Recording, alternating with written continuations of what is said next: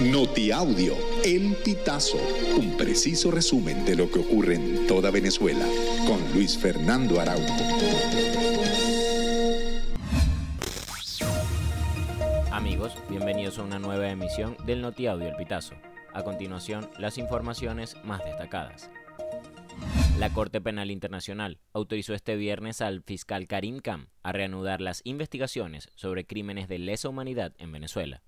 La decisión fue tomada por unanimidad en la sala de apelaciones de la CPI. Con esto, Khan puede reanudar las investigaciones sobre detenciones ilegales, torturas, desapariciones forzadas y persecución sistemática, luego de que el gobierno de Nicolás Maduro presentara un recurso que cuestionaba esta investigación. La octava cumbre de la Comunidad de Estados Latinoamericanos y Caribeños se celebra este viernes en San Vicente y las Granadinas. Este evento contará con la presencia de ocho presidentes, entre ellos el de Brasil, Luis Ignacio Lula da Silva, el de Venezuela, Nicolás Maduro, y el colombiano Gustavo Petro.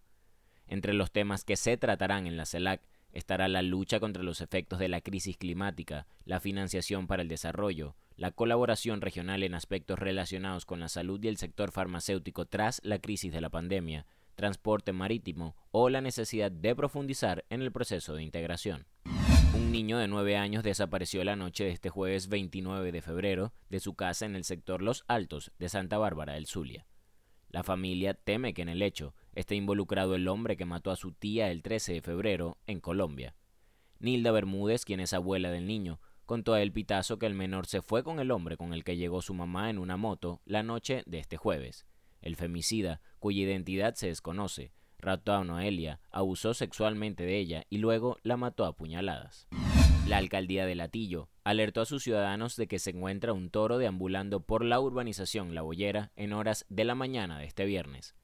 En la red social X compartieron una imagen en la que se ve al animal, de gran tamaño, afuera de una casa. Además, solicitaron al dueño o a personas que conozcan quién es el dueño a comunicarse con las autoridades. Una idea y algunas piezas de chatarra son lo único que necesita Argenis Ramírez para crear una obra de arte.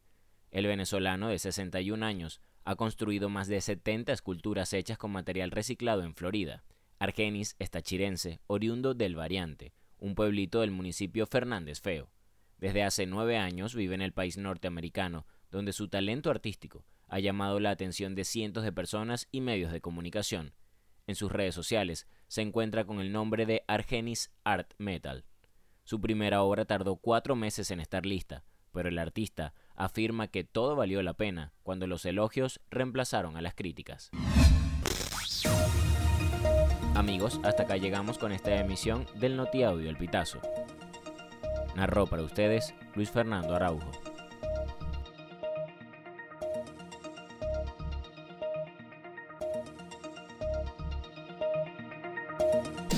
Estas informaciones puedes ampliarlas en nuestra página web elpitazo.net. También recibimos tus denuncias vía SMS o WhatsApp a través del 0414 230 2934.